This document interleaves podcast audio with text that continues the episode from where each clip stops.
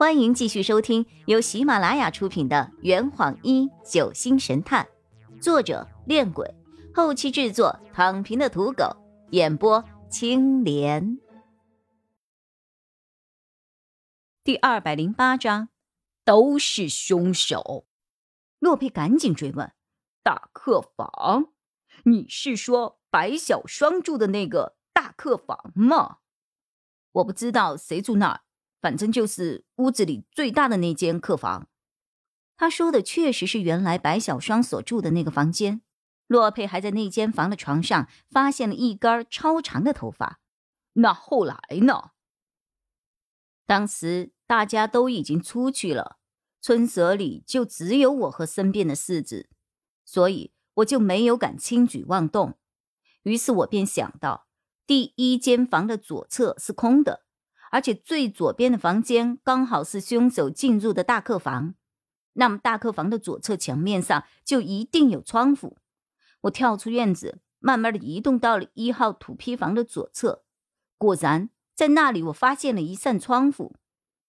我蹲在窗户下，偷偷的朝里观望，可里面连个鬼影都没有。这可真是邪了！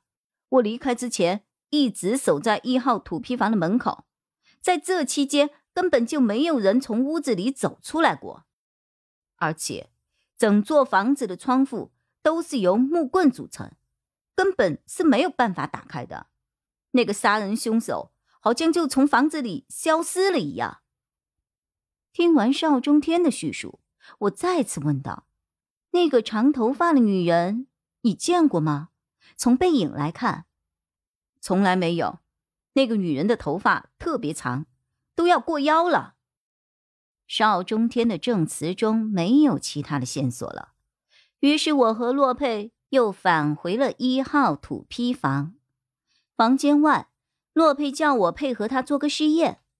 他站在屋檐下的窗户旁，也就是邵中天所说看到那个女人的地方，而我则从大门走进屋子，然后再走进大客房。最后再从大客房中逃出去。然而，我做完前面两步之后，立刻就被困在了房中。这间客房里，除了房门以外，就只有一个连接墙体的木棍形成的窗户，正常人根本就不可能钻出去的。就在这个时候，洛佩走了进来。怎么样，出得去吗？我无奈的摇了摇头。完全不可能啊！连个暗门都没有，除了房门之外，这里就只有一个烂窗户，跟客厅的窗户一样，木棍间的距离都不超过十公分，就是练过缩骨功的人也不一定钻得出去啊！缩骨功，仿佛是得到了某种提示，洛佩突然用一种严肃的眼光看着我。缩骨功怎么了？洛佩定在原地，睁着双眼，半天未眨，似乎想到了一些事情。半分钟后，他抬起头，倒吸了一口凉气。难道是这样的？我试探着问了一句：“哪样啊？”洛佩无视我，直接走出了房门。我也屁颠屁颠的跟在了后面。我们走到院子外。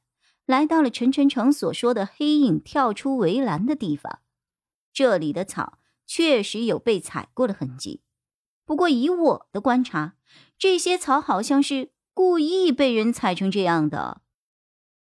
然后我们又来到了村舍外，连接着白小霜客房的窗户之下，在那里我们没有看到任何清晰的脚印，看来。陈晨成和邵中天的证词都有问题。洛佩盘坐在院外的草地上，然后示意我坐下。雨涵，在船上的时候，我的精神状态很差，再加上后期一直躲在储藏室里，很多事情都没有注意到。你现在将我不在场的时候。船上发生的所有事情都告诉我，一个细节也不要落下。